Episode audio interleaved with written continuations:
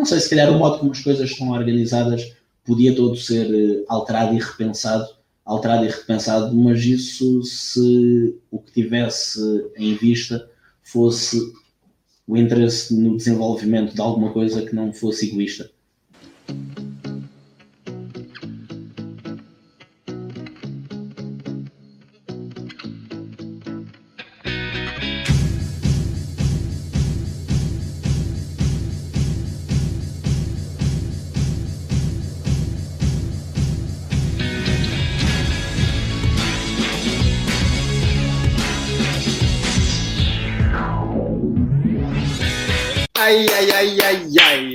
Bem-vindos a mais um Setting the Pace. Desta vez vamos falar com um homem que nasceu em Lisboa, mas que foi para, para Lagos, mas já vive em Lisboa já há alguns anos e parece que nem tem sotaque. No atletismo, meteu-se em tudo. Sonhou ser saltador, acabou nos 400 e 400 metros barreiras, muito cedo na sua vida, porque sendo mestre de treino de alto rendimento, teve logo uma oportunidade de ouro e integrou a equipa técnica de um dos grandes. É inegável. Foi um grande início de carreira para o convidado de hoje, Adam Ferreira. Obrigado, Adam, por estares aí. Obrigado. Olá, boa noite. É um prazer, é um prazer participar. Vi grande parte dos teus, dos teus, acho que já 70 segmentos. Já entrevistaste pessoas incríveis. É um prazer agora estar no meio delas. Uh, só uma pequena correção. Estou a fazer a minha tese, portanto, ainda não mestre já fiz a parte curricular toda, mas ainda não acabei a tese, portanto, na realidade, só pós-graduado. Hum, então a tua tese é sobre o quê? Um, é, estou a fazer uma. É sobre o perfil força-velocidade uh, dos atletas, uh, é para o atletismo, uh, de atletas distinguir saltadores, velocistas, lançadores e atletas de meio fundo. Ultimamente eu tenho-te visto muito ativo com os atletas do, do teu grupo, mas sobretudo a alongá-los, especialmente atletas femininas. E é sobre isso oh. a primeira pergunta. Tu, tu, já sabes o que é que as mulheres têm no meio das pernas? Pá, julgo que sei, não é? Ah, tem músculos? Não, não, não, não. Tem joelhos, pá. Também, também. Ah, estavas a pensar noutra coisa. Noutra... Não, não, músculos. Olha, e tu, quando eras o pequenininho Adam lá por Lagos, como é que tu eras? Epá, eu tive, eu tive em Lagos até, até aos 18 anos, depois vim, vim para Lisboa, voltei a Lisboa naturalmente por causa da universidade. Um, eu comecei a fazer atletismo sem querer aos 5 anos, portanto fiz há não muito tempo, 25, portanto já são 20 anos ligado uh, à modalidade. Era bastante extrovertido, até a certo ponto bastante dedicado, acho que demais. Uh, tinha, isso trouxe-me uma série de problemas depois até para a parte do treino em si, porque eu pensava demasiado. Pensava demasiado, acho que isso para atleta não era muito benéfico, porque questionava-me muito. Ah, mas porquê estamos a fazer isto? Será que passava muito tempo a ver vídeos? Então, às vezes era pequeninos pormenores, estava demasiado focado naquilo em vez de correr e saltar ou correr apenas e divertir-me. Uh, pronto, acho que era um bocado assim, a dada, a dada altura, até aos 16, 17 anos, fiz alguma, não fiz muitas modalidades, mas fazia de forma muito intensa. Joguei ténis, lá pelo meio ainda meti, tinha aulas de música, joguei handball, foi um período em que eu tinha atletismo praticamente todos os dias, ténis praticamente todos os dias, handball três vezes por semana, aulas de música três vezes por semana e a escola ao mesmo tempo. Então aquela porcaria eram treinos uns a seguir aos outros, treinos no, no tempo entre aulas, aquilo era inacreditável. E diz-me uma coisa, tu nasceste numa sexta-feira? Eu acho que sim. Foi é dia porque... 10, 10 de maio, eu, eu posso ir aqui pesquisar, foi dia 10 de maio de 1996 às 11h52 ou 53 da noite. Então deixa lá ver. Deixa lá ver. Maio de 96, dia 10 era uma sexta-feira, exatamente. É pá, porque eu achei curioso o teu, o teu nome do, do meio, Juma. Hum. Fui, fui pesquisar e isso uh, significa nascido na sexta-feira.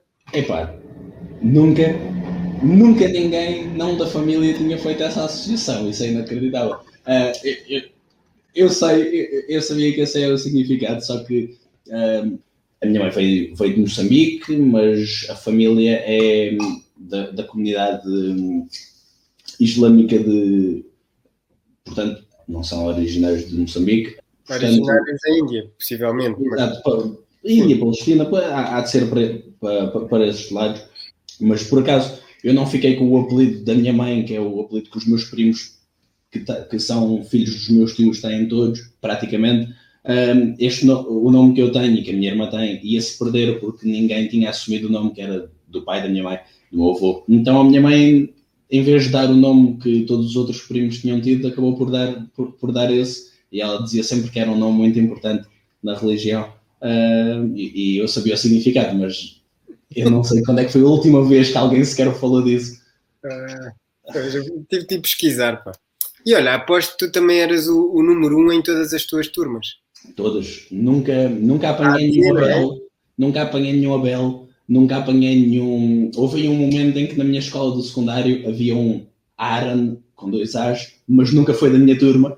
O facto de seres número um na turma também te deu vontade de seres o número um nos desportos que praticavas? Epá, eu sempre fui bastante competitivo e, e, dedicado à maior parte das coisas que fazia. Um, não, só, não, não só no desporto, às vezes a malta sacava de um jogo qualquer no telemóvel ou aqueles jogos que havia no Facebook inicialmente, então até nisso a malta era extremamente competitivo. Um, e depois eu era eu viciava-me nas coisas, é, é mau, mas sempre que é um jogo, sempre que é qualquer coisa, eu fico não, pode não ser uh, um período de tempo muito grande, quer dizer, estou viciado no atletismo há 20 anos, não é? Mas é, essa cadeira denuncia-te que és um gamer. Epá, é, jogo, jogo computador também quando posso. Joguei bastante tempo computador, principalmente no período em que estivemos confinados. Pronto, só cumpri, cumpri com a, com a quarentena. Dei uns treinos na altura em que se podia dar, na altura em que se podia dar e, e passar entre hum, conselhos, mas tive grande parte do tempo fechado em casa. Nesse período tive, tive a jogar bastante tempo. Agora jogo quando, quando, o, horário, quando o horário permite. Olha, vou-te mostrar aqui uma foto para tu comentares. e olha, como é que era, como é que era viver esses teus primeiros triunfos em pequenininho? Ah, opa, eu comecei a fazer atletismo, como tinha comentado já uh, há pouco tempo. Por acaso, eu era para ter ido para o futebol, só que na altura em que eu me fui inscrever, as inscrições do futebol estavam cheias. E o senhor, o senhor do clube de Lagos, na altura, que é o Esperança de Lagos, ele também tinha uma ligação qualquer uh, ao, ao, primeiro clube que eu tive, que é, uma, que é uma filial do Benfica, que é o Sport Lagos e Benfica, já tem cento e, cento e qualquer coisa, cento e qualquer coisa ainda, é uma das filiais mais antigas então eu nem sabia o que era atletismo. Fui, fazia mais provas de estrada e, e, e de corta-matos. Comecei com, com um treinador que, era, que é o Paulo Ferro.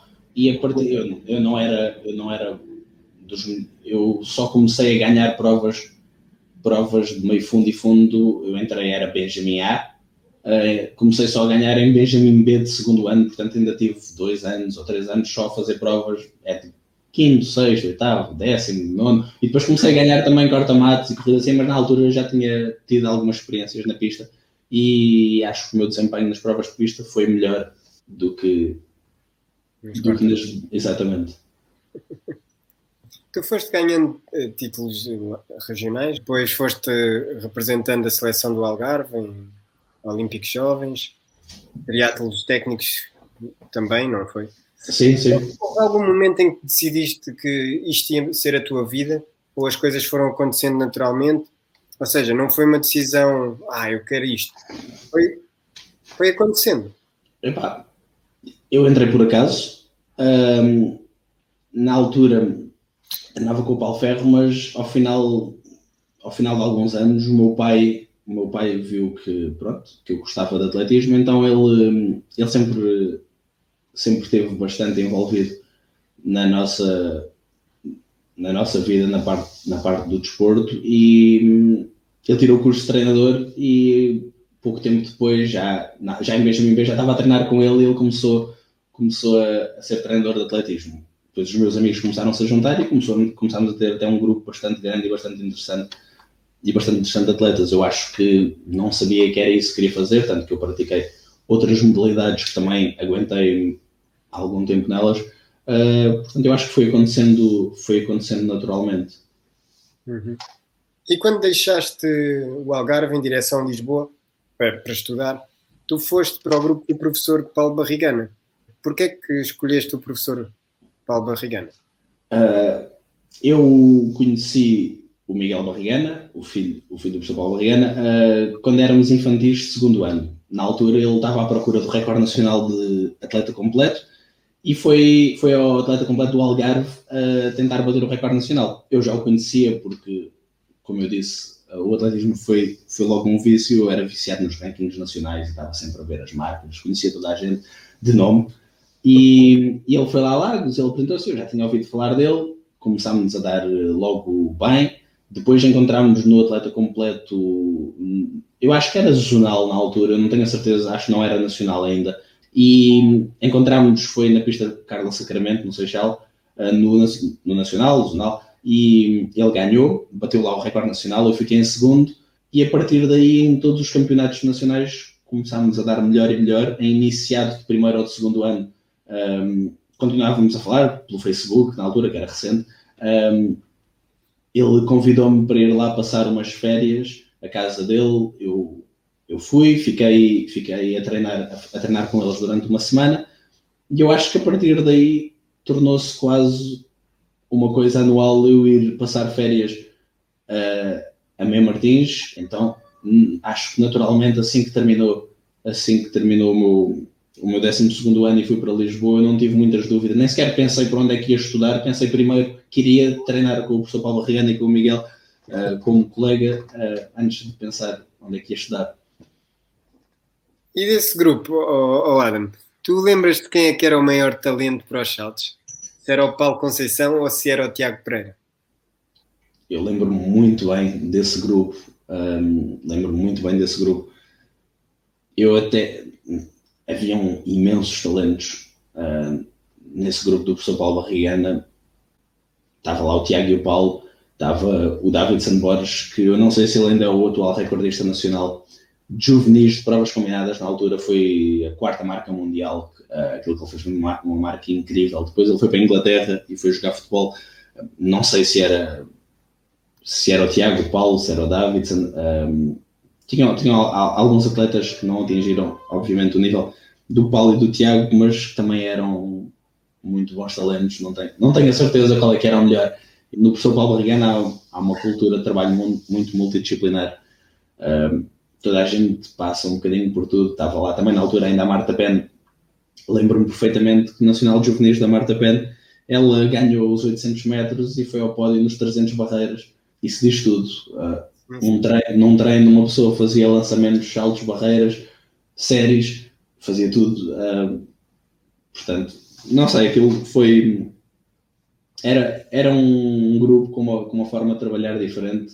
Eu tive muita pena quando deixei de treinar com o professor Paulo Barrigano, mas depois passou a ser por motivos da universidade. Eu estava a viver em Odivelas, a estudar na margem sul. Eu, o meu primeiro ano de universidade foi na Nova e, e, depois ia treinar a Sintra, não tinha carro. Portanto, eu fazia tipo 4 horas de transportes públicos por dia, literalmente, era, era ridículo.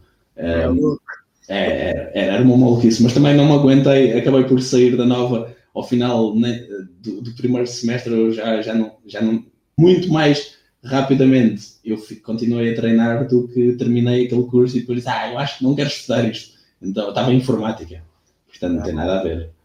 E desse grupo cheio de talento, havia, eu lembro-me perfeitamente, eu era já júnior ou, ou sub-23, eu ouvia falar do puto, do Miguel, do Miguel Barrigana, que ia, ia ser isto, ia ser aquilo, verdadeiro talento.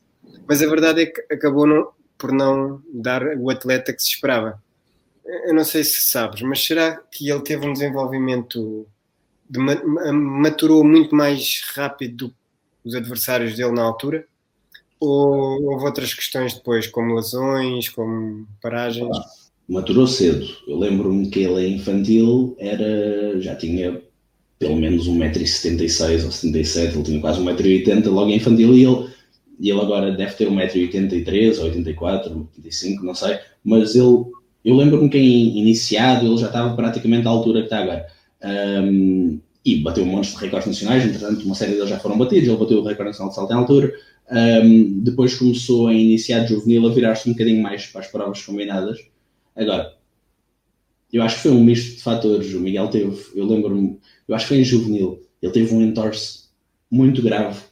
Acho que no salto em comprimento, eu não sei se a areia não estava alisada ou se deslizou na tábua de chamada. Eu sei que ele teve um entorse muito grave e daí para a frente ele teve tipo cinco entorses num pé, no mesmo pé, três entorses no outro. Ele tinha, os pés dele já estavam muito, muito, muito Sim. frágeis. Ainda foi comigo para, para a casa do Benfica um, já em júniores, exatamente, já em júniores sub-23, uh, só que ele já sofria muito do pé, já, já sofria muito do pé, e isso acabou por coincidir com a entrada da universidade, ele depois voltou a ter outra entorse que o fez ficar parado uma série de tempo. Aliás, quando eu cheguei, quando eu cheguei ao grupo, ele não teve o ano todo a treinar, ele teve uma série de tempo sem treinar porque estava, estava sempre à rasca. E pronto, isso com a entrada na universidade, com o depois de terminar a universidade, começar a trabalhar e estar a treinar, e depois começou a dar treinos de atletismo até mais cedo, uh, acabou por, por, tudo ser um, um misto de fatores que não, não contribuíram muito para que, para que ele tenha explorado o seu potencial. E tu, Adam? Tu nessa altura, tu sonhavas passar os 7 metros ou sonhavas ser treinador? Epá, eu acho que eu em eu tive ali um momento que foi o meu pico, o meu pico de crescimento iniciado, eu iniciado de segundo ano, saltei 6,60 e qualquer coisa, na altura não era muito longe do recorde nacional, que depois o Miguel julgo que não chegou a bater porque fez um grande salto, 6,76 ventosos, e depois o Fábio Martins fez 7 metros também ventosos, mas essa malta andava, o salto que complementou aí um grande salto. Um, nessa altura eu acho que estava a saltar bem e depois em juvenil continuei a saltar e em júnior em júnior acho que foi o momento em que eu tive melhor, mas foi aquilo que eu disse há bocado, eu pensava demasiado. Ah, eu fazia muitos nulos, depois era sempre nulos por um bocadinho, e depois quando era nulo era um grande salto, quando era válido não era um salto tão bom, depois não entrava rápido, depois estragava na fase aérea, depois eu tinha uma queda incrível, da altura eu, eu vi, epá, estes, os gajos muito longe, os gajos têm, têm uma queda inacreditável, olha aquela extensão, então eu, eu treinava em casa a extensão, eu tenho uma série de fotografias que ainda devem estar no Facebook, a fazer uma extensão muito boa. Então, a dada altura, já estava a pensar tanto na extensão que eu quase não tinha fase aérea, eu saltava, aguentava um bocadinho, depois fechava logo o salto, voava 2, 3 metros, 4 metros em extensão. Uh, aos 3 metros já estava, já estava a fazer extensão e voava até aos 660, 670, 680, sempre em extensão. E, eu não sei, acho que comecei a. Acho que comecei a, a pensar demasiado e para uma disciplina técnica como os saltos isso não foi muito, não era muito benéfico. Mas tu gostavas tanto de pensar que foste para os 400, não é? Tinhas mais tempo para pensar nas coisas. Epá, tinhas, mas há menos em que pensar, aquela porcaria é só correr. Tanto que a da altura... As barreiras não, que as barreiras não. Esse, esse, é que foi o problema. Eu tinha, eu passava a barreira muito melhor do que aquilo que eu conseguia fazer na prova. Eu tinha, logo no meu primeiro ano aos 400, eu fiz 49, 28 ou 36 no meeting da Maia e eu passava as barreiras com as duas pernas. E então eu, por todos os treinos que fazia, por tudo mais, eu, eu no mínimo 53 segundos devia ter feito aos, aos 400 barreiras se chegasse à prova e correspondesse minimamente à minha qualidade de treinar. Uh, mas depois chegava ali à, à clássica sétima barreira um, aquela, a, a, última barreira da curva ou à entrada na, na reta da meta, e eu literalmente lixava sempre aí a prova. Eu lembro-me que nas minhas últimas provas assim melhorzinhas de 400 barreiras, uh, foi o ano em que, o, acho que ele é Romeu Gomes, uh, julgo que é Romeu Gomes na altura estava no CEIA, ele fez uma marca muito interessante, fez uh, assim de um ano para o outro evoluiu imenso, fez 54 qualquer coisa, Uh, o Paulo Soares também fez o grande salto nesse, nesse, ano, também fez 53 ou 54, qualquer coisa. E E eu lembro-me perfeitamente que grande parte dessa malta não tinha melhor marca que aos 400 metros, até tinham 50 ou 51, mas depois estavam a fazer 54 e 53. E eu tinha 49 e depois andava a fazer sempre 55, 55, 55. Eu fazia a prova, fazia uma, uns primeiros 200 metros incríveis e, e depois não era que estourasse. Chegava àquela sétima barreira, oitava barreira e parecia que ou não queria dar com a perna contrária na curva, ou não queria, ou, ou moía, ou saltava muito a barreira e a partir daí perdia o ritmo e eles passavam por mim na, na, na última barreira e depois dava sempre o mesmo tempo, 50, 55 0 qualquer coisa, 55 10. Eu devo ter aí umas 5 ou 6 ou 7 marcas entre os 55 10 e os 55 00. 0. Epá, e ao final dá algum tempo porquê, porquê que mudaste? Quem é que te convenceu a mudar para, para os 400 metros? Honestamente, ninguém. O meu pai, o meu pai já dizia em iniciar em juvenil, eu acho que tu davas era um bom corredor, até de 800 metros, mas eu felizmente nunca experimentei. Estava sempre ali um bocado no mesmo, então no final do ano houve, é, na Associação de Lisboa, o torneio de encerramento, que tinha sido no Inatel.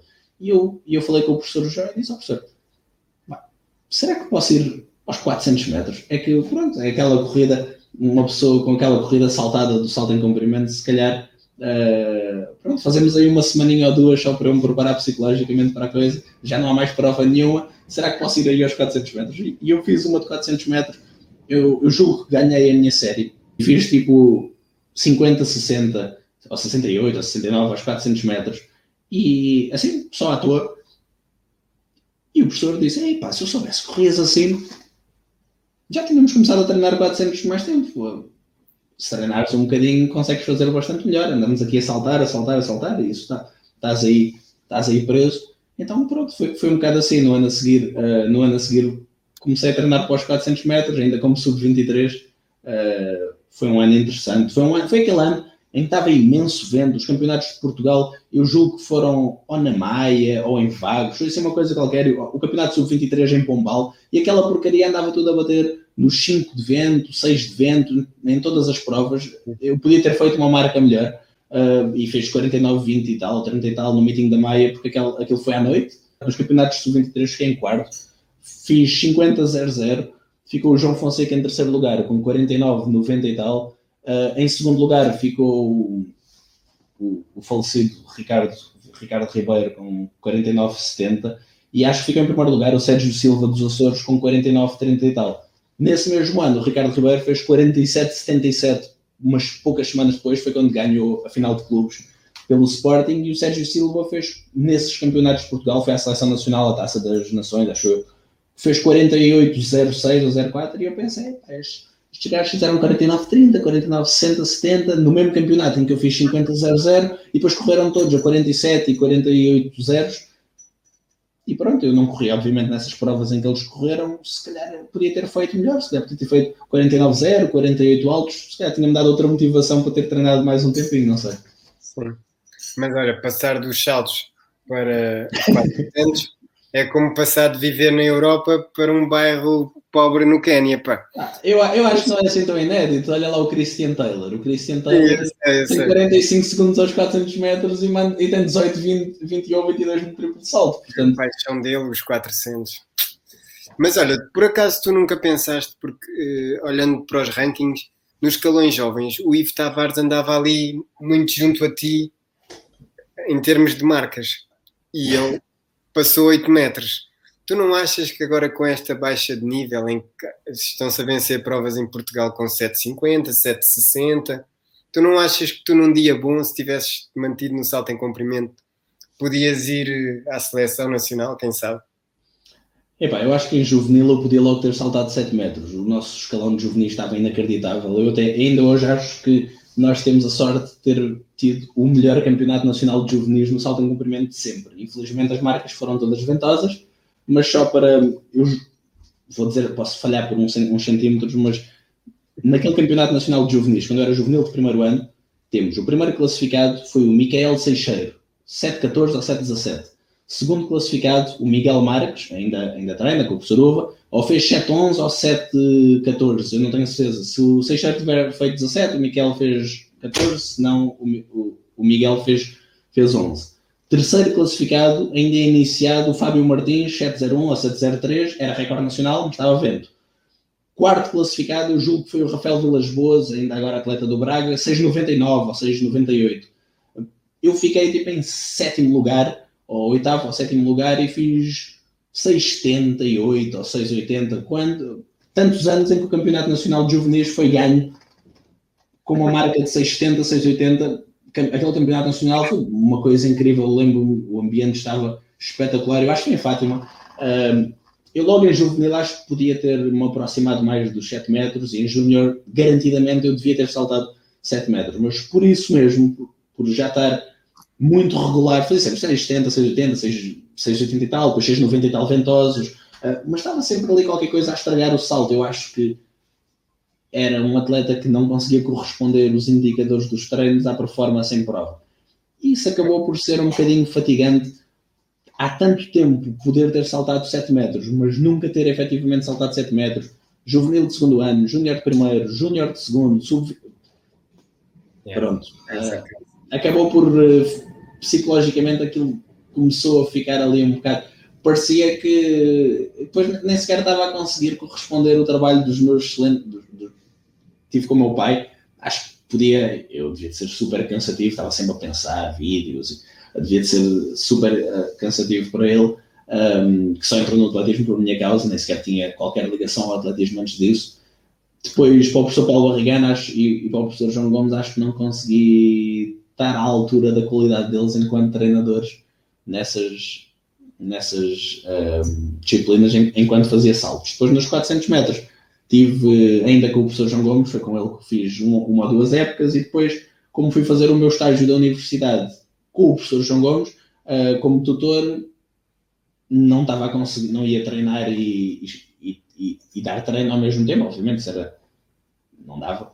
Então fui treinar com o professor Vitor Zabomba e estagiar com, com, o professor João Gomes.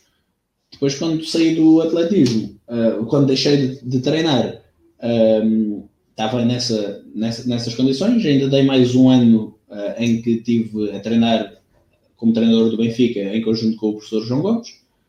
E, e pronto, passei a ser colega, colega do professor João, nunca consegui deixar de chamar professor, ao Vitor, consigo, eh, trato por Vitor, eh, passei a ser colega deles e, e do professor Paulo Barrigana, entre, entre outros, e pronto, e a partir daí foi sempre enquanto treinador. Uhum. Olha, Adam, tu lembras-te do jogo de stop? Claro, então, claro que sim. Vamos, vamos fazer aqui uma partidinha. Vamos, vamos a isso. Eu vou-te dar as categorias. Ok, é ok, ok. É por isso que eu te disse para teres aí uma, uma caneta e um papel. Cá está ela. Cá estão então, Categorias. Hobbies, extra-atletismo. Hobbies, ok. Beldades do ah, atletismo. Beldades do atletismo. Eu não, não meto aqui lindas porque podem ser homens e mulheres, então beldades para os dois uh, atleta mete nojo.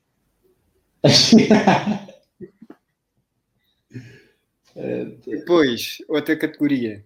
Medo de três pontinhos.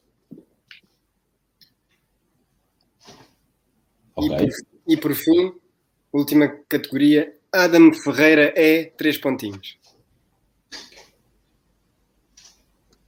Então eu vou, vou dar o A e tu tens de dar o stop. Ok. Então vamos lá. A. Stop. M. M. M de. Exatamente. Eu acho que ia ter dificuldade a responder às perguntas sem letras. Portanto, agora deixa lá ver. Então vamos lá.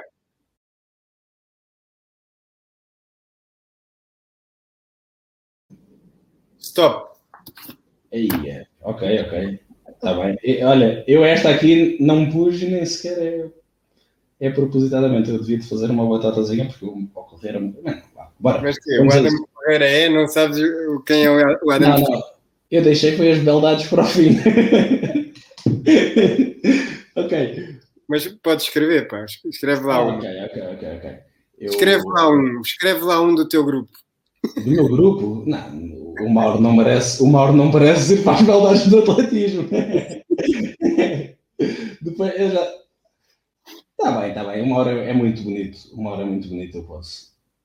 Mal. Então, ok, ok. Vá, vamos a isso. Vamos a isso. Hobbies extra. Hobbies. Epá. Eu meti música. Eu meti meti, música. Eu meti montar. Ok. Montar móveis, montar prateleiras. Não, não, não disse nada, achei graça. 10 pontos, 10 pontos. Beldades do atletismo. Pronto, é o meu querido Mauro. Mónica Gama. Pronto, 10 Atleta- então, não é? Sim, atleta mete nojo. Então, tu me disseste só para este primeiro. Mechal. Ok. O espanhol, o espanhol. Eu nem sequer. Eu, eu fui para atletas portugueses. Para... Olha, o atleta que eu meti, justifico já ou no final? Eh, No final. Ok, ok. Micael Franco. Quem é esse rapaz? Eu já explico. Micael Franco. Não me lembro. Foi meu colega de treino. E esta malta toda lembra-se dele. É, então posso justificar já? É, Sim, porque, sim, sim. só para tu perceberes, ele treinava tipo. E treina vai, uma ou duas vezes por semana. Faz 10,70 10,70 aos 100 metros. Ainda, ainda agora em quarentena a treinar, a fazer dois treinos por semana. O gajo faz séries longas, séries curtas e vou para o gym. Faz 22 segundos aos, aos- aos 200 metros e mandou assim uma de 400. Decidiu, epá, olha, vou fazer uma, umas provitas de 400 metros. E, e fez logo 49 segundos, assim sem treinar, já numa de, de. Isso mete nojo. É, é horrível, horrível. Ele podia perfeitamente ser um gajo de um nível brutal, mete nojo mesmo, ele sabe. Vai, agora, medo de O que é que meteste? me vir rapidamente. Felizmente acontecendo. Eu, eu, eu meti morrer, mas esta é aquela que eu digo que nem sequer é. eu- pronto. Não é sincera, mas foi para. Nem é muito sincera, mas eu nem, nem me ocorreu muitas coisas, portanto. E agora, o Adam Ferreira é.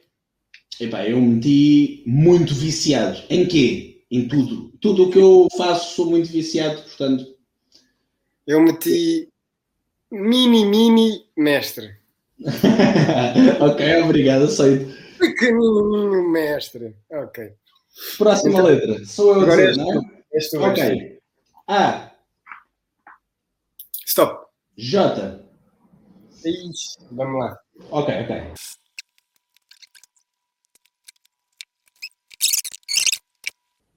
Ok. Stop. Ah, ok. Stop. Esta aqui. Eu. Ok. Hobbies. Jogar. É. Tem, não, eu, eu pus também. Eu pus também jogar. Pronto. Eu já tinha Oh, dito. só A cadeira, a cadeira e os fones denunciam. Pronto. Mas já, eu meti jogar, mas não meti nada à frente. Nem eu. Eu meti jogar só. Mas tu há bocadinho também meteste montar, portanto fica super. As pessoas, é para a imaginação, é para a, ima- é a imaginação dos ouvintes. Então Tem. é 5, é 5. Ah, é verdade, tens razão. Beldades do atletismo. Epá, Joana Palma ganhou a votação. É pá, juro-te que eu meti Joana Palma porque ia dizer, tu fizeste uma sondagem ainda esta semana, ganhou a Joana Palma, faz todo o sentido e não, não pá, olha, falta de originalidade. Olha, estás a ver? Está aqui, Yeah. isso é mentiroso. 5. Atleta mete nojo. Não tenho. Opa, meti o Johannes Vetter, já mete nojo. O homem nunca mais bate o recorde do mundo. Nós andamos a. Vai, vem a Leiria, lança 93 metros, vem a não sei o quê, lança 96. Horrível. Você faz já 100 metros e, e vamos Então mudar os carros novamente. Tens 20 20 pontos. pontos, não é? Exatamente. Medo de. Pá, eu medo de. Eu meti jogar mal. O que é que meteste? Epá, eu meti jacarés. Ok, pronto. Pode ser. Nunca vi nenhum assim numa situação, mas imagino já a jogar aqueles jogos de No golfe. Rio já de Amor, no Rio de Amor, pode haver. Ah, melhor ainda, melhor ainda, exato. Quando nós cada vez estamos mais tropicais, quem sabe podem migrar para cá de alguma forma. Yeah. E então, e o Adam Ferreira é? Opa, eu até já passei, eu até já passei por streamer, portanto, claramente jogador de PC. Qual é a dúvida? Eu meti jovem. Também, é verdade. É- É juro, nem, nem sequer, é, mas esta saiu rápido. Eu pensei, bom, hobbies, jogar, medo, jogar. Sou, pá, jogador. Vamos a isso. Fui tão Então mal na tá. primeira ronda. Vamos à terceira ronda e última. Vamos a isso. Ah, Stop. eu nem consegui dizer. Disseste estava, não estavas a dizer o abecedário, ok. Estou aqui com alguma dificuldade, espera aí. Eu quero, eu quero- ah, não. É a última ronda, posso ser eu. Posso ser eu. É a última ronda, posso ser eu. Ok. A. Só P. P. P. Vamos a isso. Ah, vamos a isso.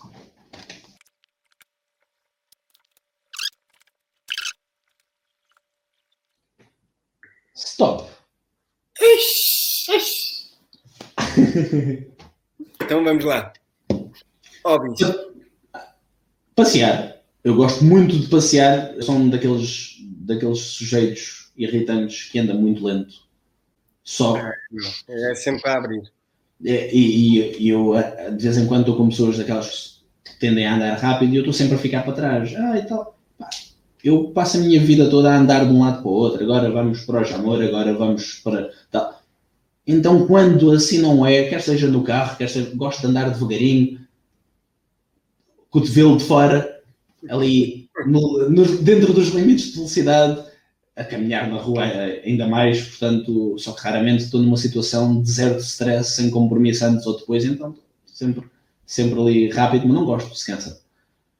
Olha, eu meti passear o cão. Ok, ok, eu não tenho cão, portanto não. 10 pontos. 10, exatamente. Na Só verdade-. Na verdade, eu, eu queria dizer Playboy, mas eh, ia ser escandaloso demais. Era bom, era bom. Um hobby na Playboy.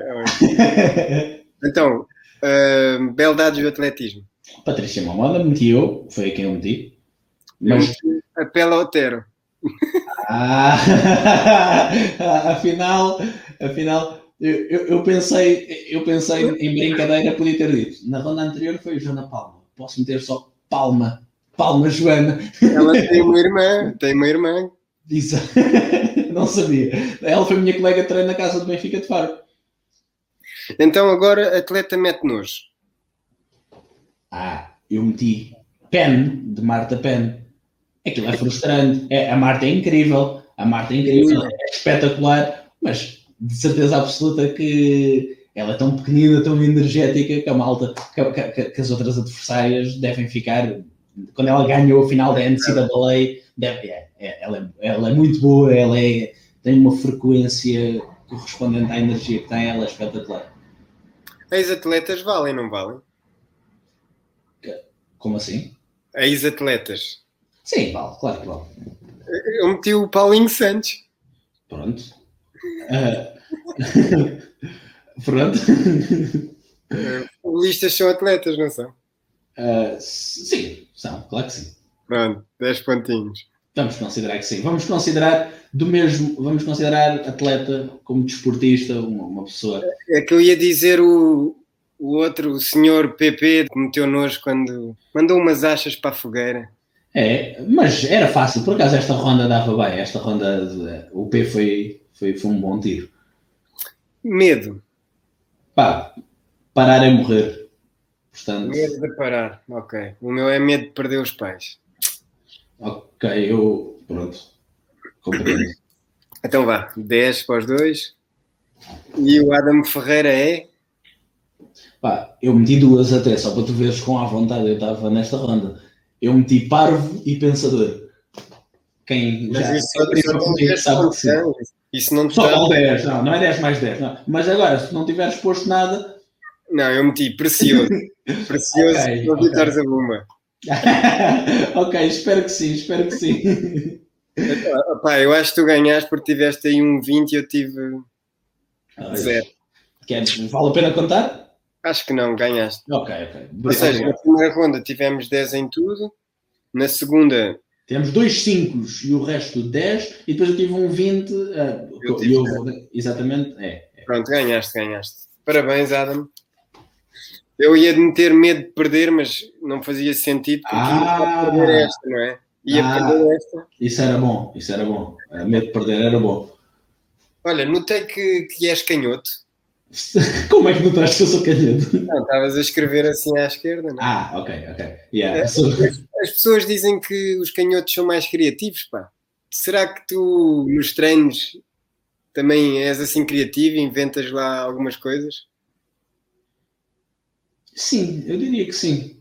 Pá, uh, muito Mas, do, do Cientificamente testado ou, ou eles são cobaias?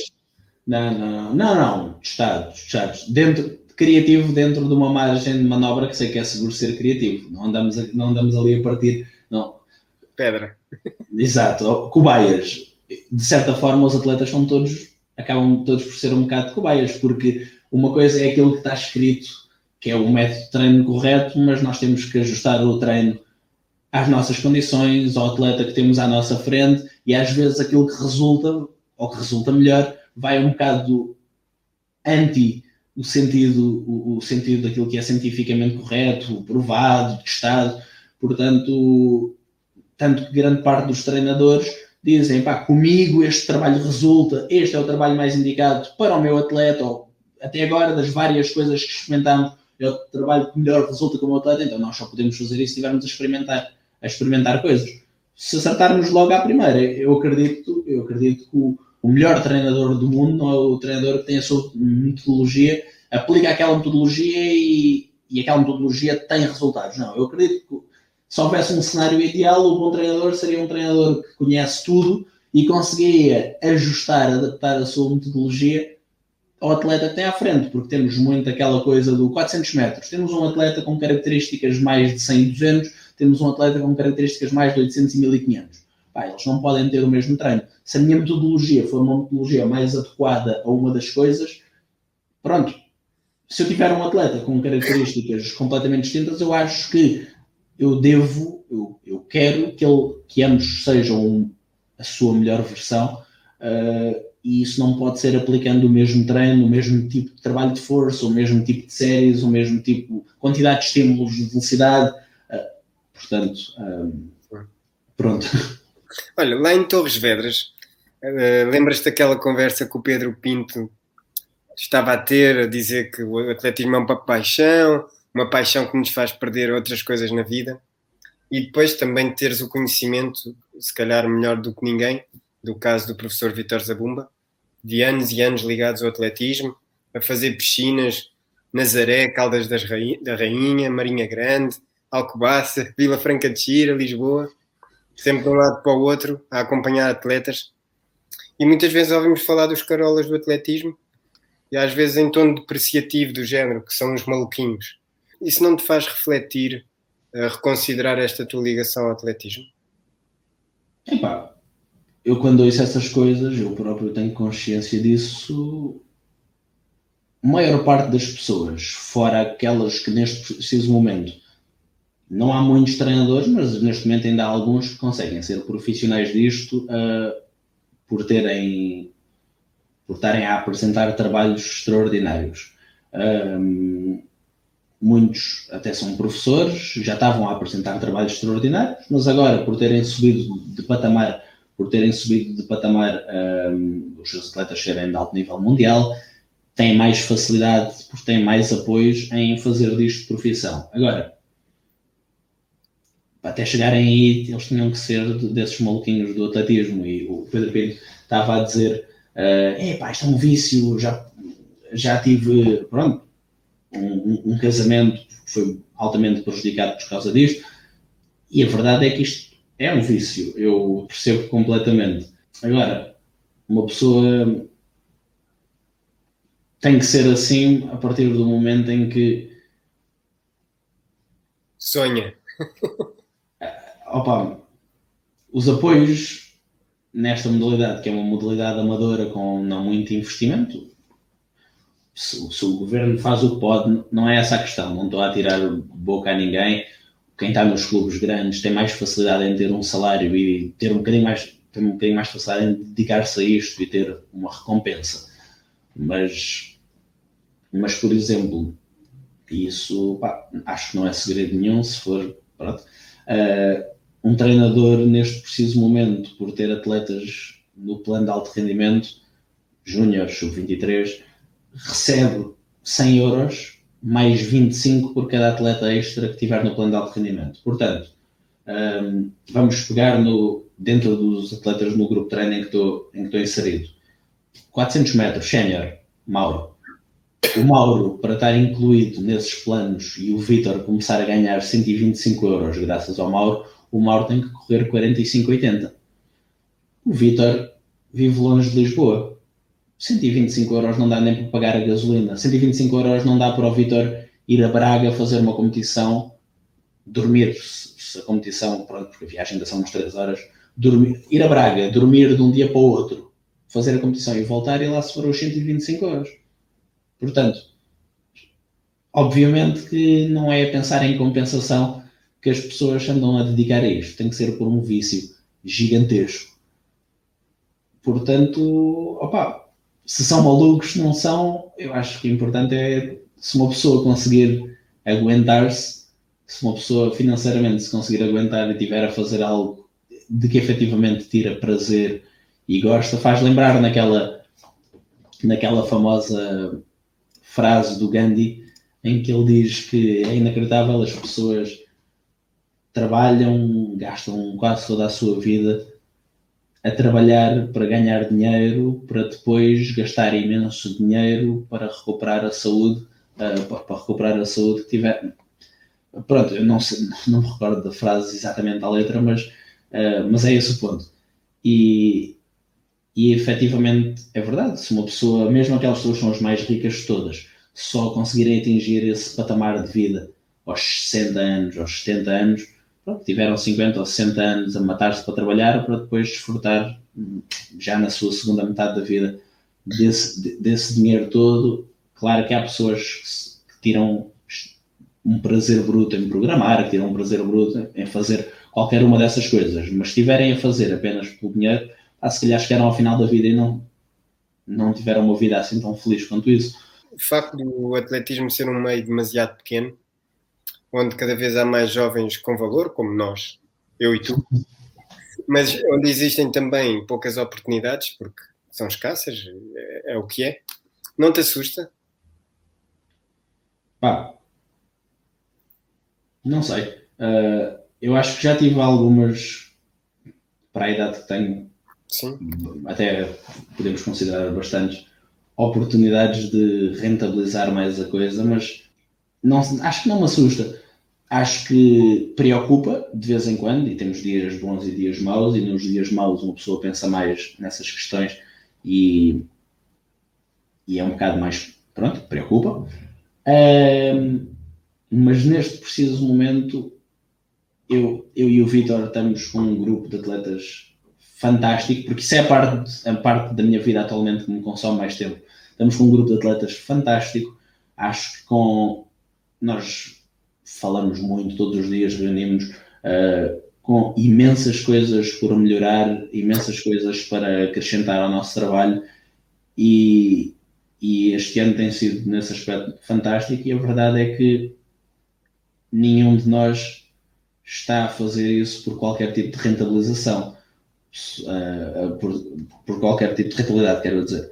Uh, eu, pronto, é uma despesa acima de tudo um, mas cá estamos. Agora quero que me respondas eh, algumas perguntas rápidas em que eh, tens de responder papá sem, sem pensar muito e que espero que nunca fiques em cima do muro, que me de, digas sempre uma resposta. Ok, ok, ok. okay. Sem, sem nunca pensar em lamber botas, ok? Espero. Então vamos lá. Professor Barrigana ou professor João Gomes?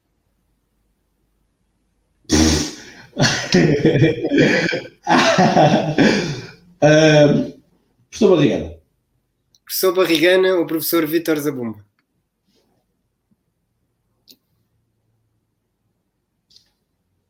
Depende daquilo que estás a falar. Não estás a falar como pessoa, como treinador, como. ah, isso, isso não é justo.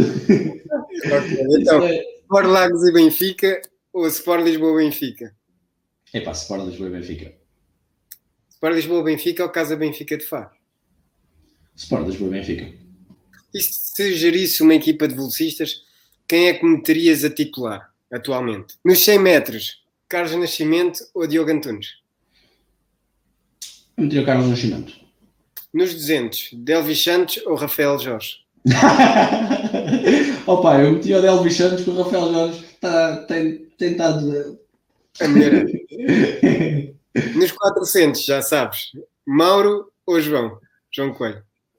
Epá, o Coelho está com melhor que o Mauro por um centésimo, João Coelho. Nos 110 metros de barreiras, João Oliveira ou Abdel Larrinaga? Epá, o Abdel é um gajo das provas combinadas, João está dedicado a isto, João, João da Barreira. E nos 400 metros barreiras, Diogo Mestre ou André Sá? um, pá, André Sá. Atualmente André Sá porque o Diogo está. Eu acho que o Diogo está tocado. Eu acho que o Diogo está tocado, portanto. Ah, tá. Do Aquiles. É. E olha, quem é que é o atleta com mais fome do famoso grupo VZ? Com mais fome para comer? Com mais. Não, mais fome de. com mais ganas, com mais fome de sucesso. Delvis Santos. Ok. Acho... E olha, tu, tu és o, o, homem do Algarve Barlavento, não nasceste aí, mas depois foste para lá. Tu sonhas voltar a Lagos e quem sabe desenvolver o atletismo algarvio? Não. E no, no Algarve, especificamente em Lagos, quem é que são para ti os três melhores atletas de Lagos, de sempre? Pá, em primeiro lugar, o Carlos Cabral. Não, pronto. Uh, em primeiro lugar, o Carlos Cabral. Em segundo lugar, nós temos o. Também já vi a entrevista dele, temos o, o nosso querido Cristiano. Provavelmente Cristiano, exatamente. uh, mas, mas antes do Cristiano, eu punha o jovem ainda atleta, o Gabriel Ludwig, porque a verdade é que está aí a aparecer. Eu acho que ele pode fazer ainda melhores marcas do que aquelas que anda a fazer. Um, pronto, ainda, ainda como júnior, ainda como júnior, portanto acho que tem todo o potencial, pelo menos potencial, para, para fazer melhores marcas do que aquelas que, ainda melhor do que o recorde pessoal do Cristiano, portanto vou dizer o Gabriel Ludwig, e depois vou, vou colocar Cristiano. Ok. Pensava que ias. Eh, Quer meter-me a mim? Não. Não, meter o melhor atleta de sempre de Lagos, que recebe prémios e prémios e prémios. Opa! não, não finjas que tu não sabes.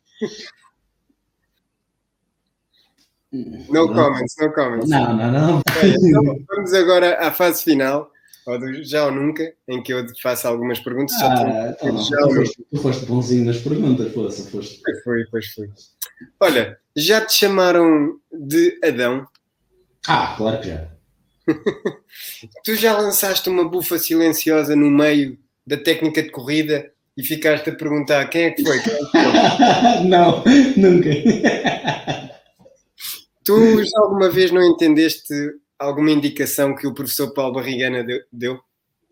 Claro que já.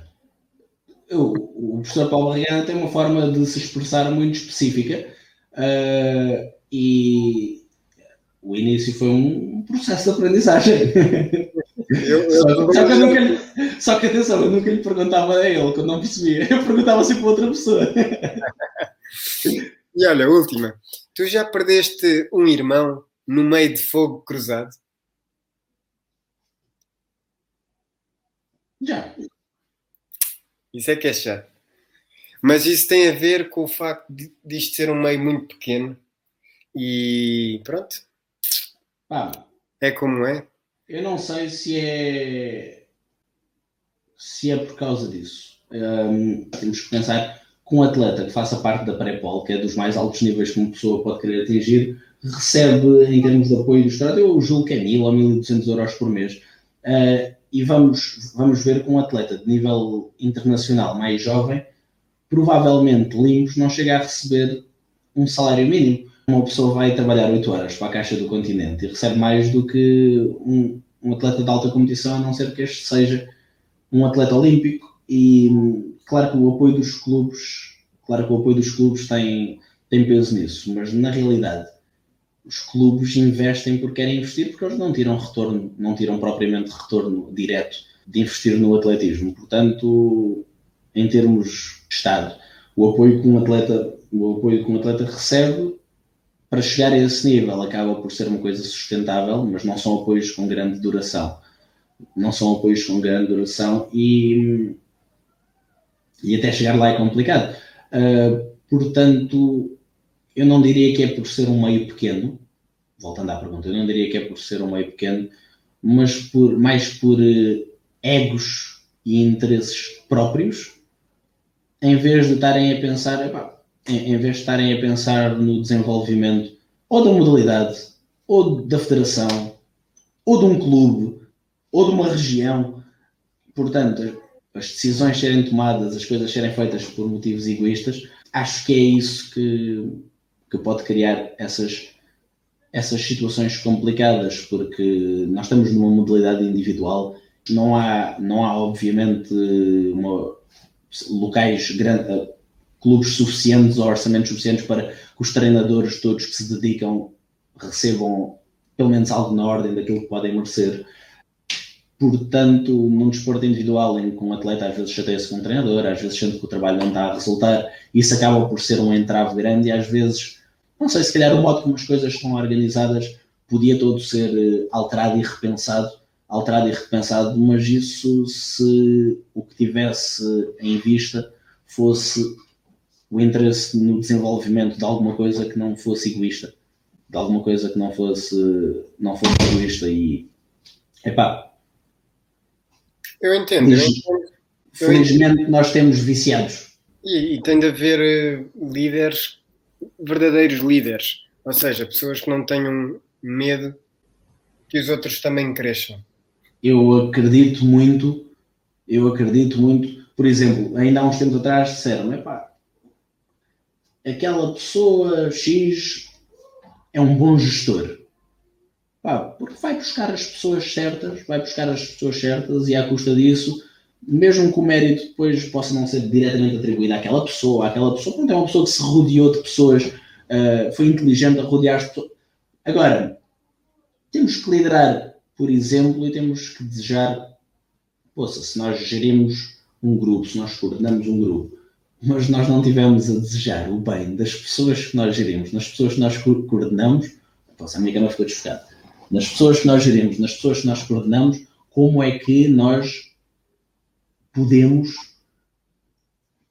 sequer esperar por ter sucesso, como é que nós podemos sequer esperar por haver um fio condutor, como é que nós podemos sequer esperar por, hum, por haver um projeto. Vamos, vamos, vamos, não podemos, não é possível. Uma pessoa tem de desejar, uma pessoa tem de desejar que as outras pessoas, até os adversários, saiam melhor, porque isso é que faz, isso é que faz subir, isso é que faz subir o nível. Os 400 em Portugal, neste momento, é um exemplo brutal. Nós tínhamos, nós até há pouco tempo, tínhamos um Ricardo Santos com 45-14. Mas se um Ricardo Santos não vai aos campeonatos de Portugal, os campeonatos de Portugal há uns anos atrás ganhavam-se com 48 segundos, 49 segundos, 47 altos nós neste preciso momento, nós neste preciso momento, nós arriscamos a ter uma série na final dos Campeonatos de Portugal este ano, em que os, seis, os 7 ou 8 atletas que vão à final podem correr todos abaixo dos 48 segundos, o oitavo classificado pode correr abaixo dos 48 segundos. Uns conseguiram se elevar aos outros. Aparece-nos um João Coelho que no seu primeiro ano de atletismo faz 47-20. Aparece-nos um Mauro que assim que aparece faz 48-20 e neste momento já está a correr a 46-41. Aparece-nos um Omar e um Ericsson a correr um já nos 47 zeros e outro já com 46 90.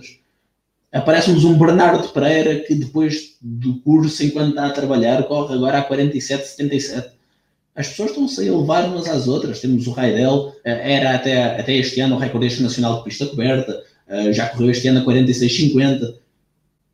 As pessoas estão-se a elevar umas às outras. O aparecimento, a vinda eh, os treinadores elevam-se uns aos outros porque querem que os atletas sejam mais competitivos e por aí, e, e, e por aí adiante. Se nós não desejarmos o, o, crescimento das pessoas que nos rodeiam, sejam adversários, sejam colegas, como é que nós esperamos, principalmente somos pessoas com responsabilidades, como é que nós esperamos andar para a frente? Não é possível. Uhum. Agora, para, para terminar, vou-te dar o exemplo, há uns anos, que eu entrei para o grupo de treino do Miguel Moreira e no final da segunda época em que estava basicamente éramos só nós os dois, o, o grupo, treinados pelo Luís Jesus. E uma das últimas provas foi Campeonato de Portugal em Leiria, acho que foi a época 2014-15. O, o Miguel Moreira vai aos 1500 no sábado e perde com o Paulo Rosário, com os últimos 200 metros muito maus. E o Luís disse ao Miguel: Amanhã vem-te embora daí, não vais fazer os 800, porque tu nem, nem conseguiste baixar dos 30 segundos e tu nos últimos 200 metros tens de fazer abaixo de 27. Como é que não consegues? Estás mal, não vais correr. E eu estava com o Luís e disse: Ó oh, Luís, mas amanhã é uma grande oportunidade do Miguel ganhar ao Sandy porque o Sandy não tem andado bem. E naquela altura havia a rivalidade entre o Miguel Moreira e o Sandy. E o Luís diz: nem pensar. Essa é a coisa que eu nunca vou fazer. Eu não vou aproveitar que o adversário está, está debilitado para, para fazer precisamente o que tu me estavas a dizer, que era aproveitar-se da, da fraqueza dele para ganhar e se calhar ainda te mandar mais abaixo. E o Luís disse: Nós não vamos fazer isso ao Sandy, porque o Sandy é nosso amigo. E eu, epá! Foi uma lição nesse dia que o Luís me deu. Isso é espetacular. Não, não conhecia a história, isso é, isso é espetacular. Só, só de referir que o Sandy voltou a correr agora recentemente esta semana, correu um 51, acho que foi um 51. Espero que ele volte, espero que ele volte às grandes, às grandes marcas. Eh, era, era bom, o nível dos 800 metros em Portugal está significativamente melhor do que, do que já há algum tempo não, acho que está mais profundo agora. Sim, sim, acho que está mais profundo, mais atletas, não é? Pronto, havia dois, mas se houver um fosso muito grande, como acontece em muitas disciplinas, uh, ainda, ainda há uns tempos atrás tive uma conversa sobre isso, que é a malta, clubes, federação, não se pode aproveitar para promoção de uma disciplina do facto de termos um, um atleta ou dois atletas a um alto nível, porque isso não mostra que Portugal está muito bem nesse nível podem ser dois super talentosos que apareceram. Nós tendo 10 atletas, nós tendo uma final dos campeonatos de Portugal, toda abaixo dos 48 segundos, é que nós podemos começar a ver alguma. Epá, nós estamos, começamos a ter a profundidade. Agora, nós temos, tínhamos o Ricardo Santos a 45 segundos e depois o segundo melhor tinha 48 segundos, nós dizemos que Portugal tem uns grandes 400 metros. Não podemos fazer isso. Não podemos fazer isso. Nós não podemos, nós não podemos dizer Portugal tem um grande triplo salto, quando temos, temos um campeão e uma campeã da Europa, quando depois o nosso segundo e o terceiro classificado masculino, se calhar, uh, o Tiago Pereira está a aparecer muito bem, mas se calhar o, o Tiago tem 16, depois o, o, terceiro, se calhar, já não tem 16, tá, o Carlos Veiga está agora a retornar, uh, mas de qualquer das formas, pronto, nós temos um a quase 18 metros, um a, em cima dos 17, depois temos um em cima dos 16, nós temos de separar um metro, o primeiro, o segundo e o terceiro classificado. Isso se calhar não, não é um plano, não é um plano, não é Portugal está a ficar mais forte. Ah, no panorama dos 100 e 200 metros, já começamos a ver, é verdade que o Carlos, o Carlos fez a sua, o seu grande recorde pessoal, esperamos que o David Lima volte, mas tivemos este ano, por acaso, o nosso grupo, dois atletas abaixo dos 21 segundos, Uh, se o Diogo Antunes estiver a correr abaixo dos 21 segundos, o Carlos Nascimento estiver a correr ao seu melhor nível, e estamos a ter vários atletas abaixo dos 21 segundos, se calhar também é inédito no, nos 200 metros. Aí sim podemos dizer que o nível de Portugal está. Aquela está muito desfocado. Que o nível de Portugal está a melhorar, mas pronto, acho que devemos, devemos ter atenção à falsa, à falsa publicidade, porque eu chegar, eu pegar em dois ou três gajos muito bons, dizer que tenho um projeto, ah, quem é que tens? Ah, eu tenho estes três. E pá, realmente esses gajos são muito bons, grande projeto. Pá, não é bem um projeto. Ok? Não é bem um projeto. Um, mas pegando nessa tua história que contaste, ok?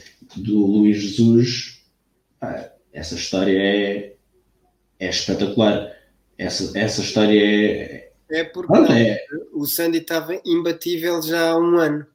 É, e naquele momento, eu assim, epá, mas este era o momento ideal para o, o Miguel voltar a ganhar e quebrar aquele ascendente. E ele, não, não vamos fazer isto. Aí é Isso, isso é, essa história é espetacular. Eu, eu gosto é de ver uns campeonatos de sub-23 em que um até praticamente ao momento imbatível, João Coelho, uh, no escalão de sub-23, com 46-40, recorde pessoal, na, na, semana a seguir vai aos campeonatos e fica em terceiro lugar, com uma prova menos bem conseguida, e vai imediatamente abraçar os seus dois adversários, um atleta do Sporting, outro neste momento está no, Ceia, uh, Coelho neste momento está individual após a sua saída forçada do Benfica. Um, e ele vai abraçar os colegas. Epá, a sua prova foi boa? Não. Ele está satisfeito? Não. Mas eles fizeram. O Ericsson bateu o recorde pessoal. O Omar voltou a correr abaixo dos 47 segundos. Uhum. Se para a semana isto se repetir, o nível é brutal. Se para a semana isto se repetir, vamos só reparar que os três atletas são sub-23. Infelizmente o Omar acho que ainda não pode competir por Portugal. Mas íamos ao Campeonato da Europa de Sub-23 com uma equipa de 4-400. Se alguma vez tivermos, não me lembro quando é que foi, eh, se alguma vez tivemos, não me lembro quando é que foi, um, se nunca tivermos tido, é um feito. Isso é algo de gabar. Isso é algo de gabar. Porque se tivéssemos um gajo que fosse campeão da Europa, mas nem sequer tivéssemos um segundo atleta com uma participação no campeonato, isso é o nosso setor de 400 metros? É pá, os nossos 400 metros estão incríveis? Não. Incrível é tu poderes finalmente dizer que tens uma estafeta. Isso é que é incrível. Uhum. Pá, e aí nós temos de dizer, Portugal tem uma tradição de ter bons atletas de 400 metros. Nós, neste momento, tivemos um atleta capaz de participar numa, competição, numa grande competição sénior nos 400 metros. E a verdade é que já temos este ano, vamos ter 3 sub-23, 3 sub-23, uh, 2 sub-23, uh, o outro não, não vai poder participar no Campeonato da Europa, no Campeonato da Europa, depois já alguns mínimos aos 400 barreiras, isto é o setor da velocidade prolongada a começar a destacar-se. Grande trabalho para o professor Paulo Barrigana com, com, com, com, o filho de Diogo Barrigana, que acabou de fazer mínimos. Grande trabalho para o Bruno Mangana, que o Paulo Soares está ali na luta pelos mínimos, pode sair a qualquer altura. Grande trabalho do professor Rui Moita, uh, com o seu profundo grupo de 400 metros barreiristas, isso é começar a ver, isso é começar a ver nível no setor dos 400 metros. Uhum. Um, Acho que foi uma boa maneira de terminar, 400 metros. foi por onde tu terminaste o atletismo e é por onde eu também vou terminar. Não sei quando. Era este é... ano, mas torci o pé gravemente. Pois, eu ouvi dizer, o, o mestre, Diogo Mestre, está, está a tratar de ti. É verdade. Os, é nossos verdade. Atletas também, os nossos atletas também costumam de ir lá fazer uns check-ups. Foi por indicação do professor Vitor Zabumba que eu. Pois, o, o Vitor, os nossos atletas também costumam ir lá fazer, fazer uns, umas afinações.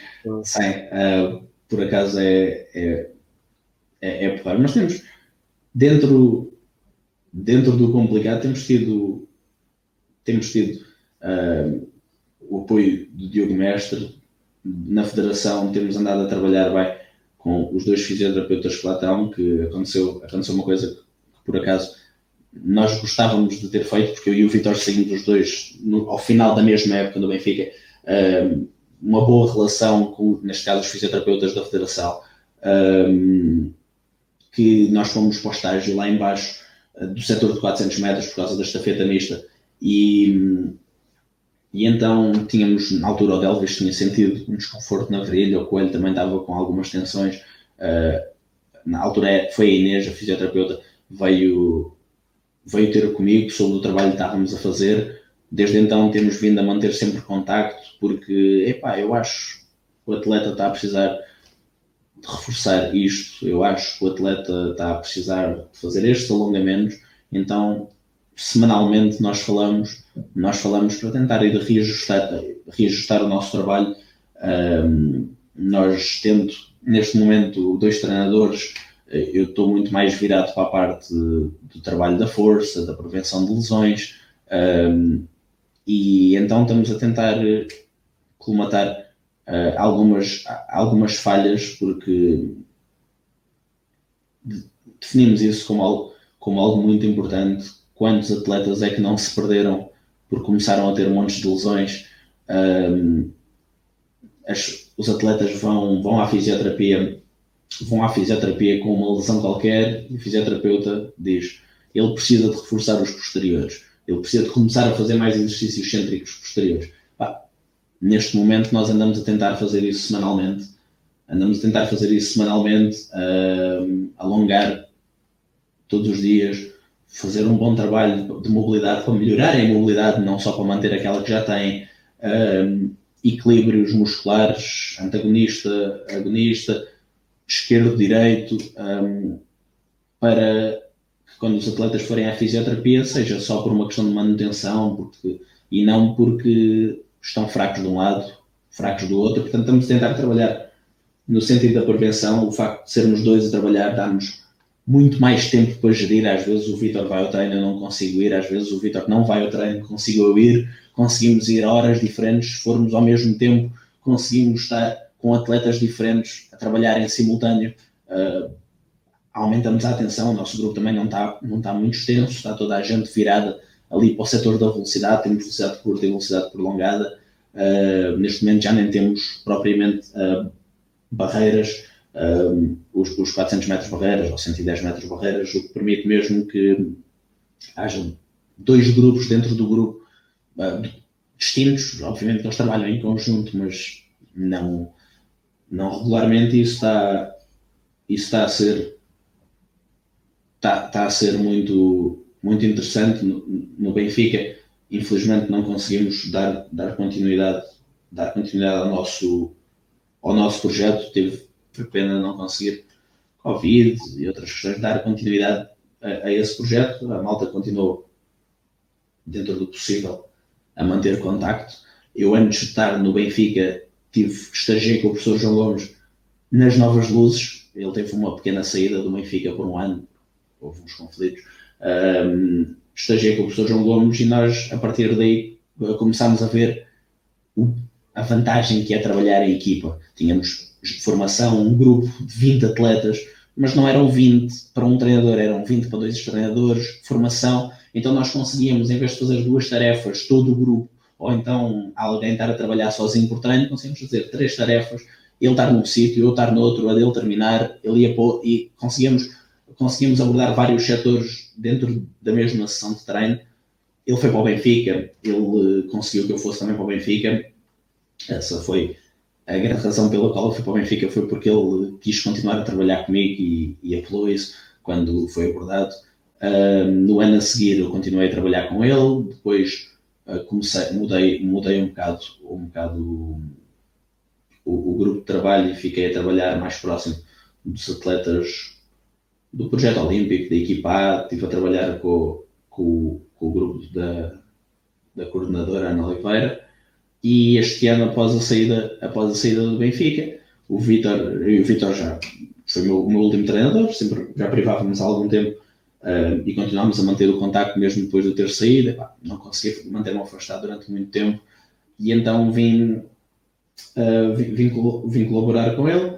Uh, o grupo começou, o grupo começou a fazer logo uma época, uma época incrível, tem uma forma de trabalhar diferente no setor da velocidade e, e depois juntou-se juntou a nós, juntou-se a nós o, o João Coelho, que na altura era atleta do Benfica e pronto, neste momento já não é. Uh, provavelmente ter dois treinadores ex-Benfica foi um conflito, não sei. Uh, e, e desde então tivemos os trials para, para, para as estafetas em que os, os nossos atletas já apareceram a um bom nível e desde então temos, temos andado a tentar otimizar, otimizar o nosso trabalho da melhor forma possível, ainda com montes de coisas por melhorar, até os dois a trabalhar em conjunto temos vindo a melhorar, a, a melhorar as coisas. O Vitor não estava habituado a trabalhar em conjunto, ele próprio pá, ainda me estou aqui a adaptar, às vezes em vez de repartir, na minha cabeça tentar, tentar fazer tudo, mas não dá para manter. Entretanto, já estamos muito melhores, estamos em zonas diferentes da pista, eu vou para o ginásio, ele vai ele, ele vai para o trabalho técnico, trocamos no início do treino, fazemos, temos uns protocolos, temos uns protocolos pré-treino, no final do treino temos todo o trabalho de recuperação. Fazemos mesmo essa parte, trabalhamos, trabalhamos em conjunto todos os dias, pessoalmente, em chamada, vamos fazendo os ajustes e eu, e eu e ele dentro da, da situação profissional fora isso, que é aquela onde conseguimos retirar algum rendimento, tentamos, tentamos fazer o melhor que podemos, mas é aquilo que já foi falámos várias vezes. Se não formos malucos e se não formos entusiastas e se não formos aquela e se não formos aqueles doidos que não é, não é pelo dinheiro, não, não pode ser, não pode ser pelo dinheiro, se não for à custa disso, como não te faltam, não, não faltam exemplos de treinadores que estão, que estão assim, ou que vão estando e deixando estar, ou que apenas ganham 150 ou 200 euros, opá, uma pessoa vai três vezes no mês a Torres Vedras, esse dinheiro vai à vida. Pois é. Não, não há hipótese nenhuma, nós fazemos, nós fazemos, vamos ao CAR, vamos ao Jamor, vamos a tal, vamos fomos a Salamanca, fomos a Salamanca, vamos ao Porto, vamos a Braga, vamos ao Algarve. Não, não, não há hipótese nenhuma. Não, não, não, não é por aí, não é por aí. Portanto, só, só esperemos que das duas uma, ou comecem a ter um bocadinho mais de atenção a isso, ou então comecem a rezar que os atuais miúdos também fiquem uns viciados, também fiquem uns viciados na coisa para o atletismo continuar. Uma pessoa dá boleias, uma pessoa leva a casa, uma pessoa não pede nada, mas a verdade é que faz 50 km por dia. 50 km por dia. Vamos, vamos, nem vamos contar com provas. Vamos fazer os 50 km vezes 7, em vez de fazermos vezes 5 ou vezes 6, e as provas que fiquem aí feitas, mas vai dar muito mais. 50 km por dia. Portanto, temos 350 km por semana. O depósito de um carro pode dar para 600, 700 km. Um, portanto, de duas em duas semanas uma pessoa está a testar. Estava eu a dizer contigo antes de termos começado, pela primeira vez eu testei o meu carro, tem 40 litros, paguei 70 euros e nem sequer foi da gasolina mais cara. Paguei pela primeira vez mais de 70 euros por um depósito. Portanto, estamos a falar, se estivermos a falar de dois depósitos por mês, fora via qualquer viagem grande possa haver, dois depósitos por mês, são 140 euros, são 140 euros em, neste momento em gasolina a fazer 50 km por semana. Eu não faço nenhuma deslocação como o Vitor. O Vitor não deve fazer 50, deve fazer 80 por dia. Ah, mas pronto. Portanto, estamos a falar só em gasolina de 150 euros por mês. Se tivermos um atleta no par, a federação dá 125. Vejam. E estamos a falar do par, não estamos a falar de um treinador que vai dar 3. Não estamos a falar de nenhum nível. É um nível de excelência. Para estar no par, o Mauro tem que fazer 45, 80. 45, 80 em Portugal só houve um atleta a baixar dos 46 segundos. Uh, não é? Ah, e tal, mas se estiverem no Benfica, se estiverem no Sporting, ah, é verdade, mas não há assim tantos treinadores fora de Lisboa que sejam pagos pelo Benfica e pelo Sporting. Eu sei que há alguns, mas não assim tantos. Principalmente não tantos se, se quisermos que o atletismo seja no país inteiro. Se quisermos que atletistas no país, se quisermos continuar a ter atletas no Algarve, como temos, como tivemos, temos os exemplos, Ana Cabecinha, atletas da atualidade, Ana Cabecinha, Edna Barros, o Edson Barros, um, o, Gabriel Ludwig, o Isaac Nader, que veio do Algarve, temos ainda uma série de atletas que vieram, que, que, que vieram do Algarve. Se quisermos ter atletismo no Algarve, voltamos a contar com os malucos ou alguém arranja apoios de alguma forma extra, mas tem que. Ou então é um bocado complicado. Ou então é um bocado complicado o atletismo. Tá, falaste de voltar a trazer o atletismo em Lagos. Na altura em que eu praticava atletismo, em Lagos havia três ou quatro clubes. Só um deles tinha quase 150 atletas inscritos. Neste preciso momento, se esses clubes existem, esse mesmo clube deve ter 20 ou 30 ou 40 atletas inscritos e de uma forma muito escassa. E mesmo assim eram atletas que pagavam para, para lá estar. Agora, uma pessoa faz um bom, uma pessoa faz um bom trabalho. Uma pessoa faz um bom trabalho. Acaba naturalmente por ir para Lisboa, a malta desloca-se para lá. Se não for os apoios de um Benfica Sporting, eles, eles quase não existem. Uma pessoa tem que fazer isso ao final da tarde, uh, tem que fazer isso ao final da tarde, conjugado com o seu trabalho e pondo em causa treinadores o tempo com os filhos, o, tempo com a namorada, o tempo com a mulher. Uhum. torna-se, ou as pessoas são todas do meio, ou acaba por se tornar uma situação para malucos ou insustentável, ou as pessoas têm que ser muito pacientes para aguentarem alguém que viva sob esses termos, uh, que vá para competições todos os fins de semana, campeonatos nacionais. Uhum. É, é complicado. É. É verdade. Bem, mas vamos terminar. Senão eu, eu acabo por ser como o Pedro Pinto e como o professor Vitor Zagumba. Eu acho que já és, eu, eu acho que já és um bocado. sim, sim. Mas pronto. Obrigadão, Adam. Ah, Muita coisa para falar, mas lá mais para a frente vamos gravar um segundo episódio, sem dúvida. Maravilhoso. Muito, muito obrigado pelo convite. Forcei no teu trabalho. Iniciativa espetacular. Foi muito fixe, tanto no outro dia comentar como aparecer, como vir aqui ao podcast. Está-se bem, obrigadão. Mais um setting de pace. Olha, domingo à noite, já sabes. Vou partilhar até lá. Força aí. Tchau. Grande abraço.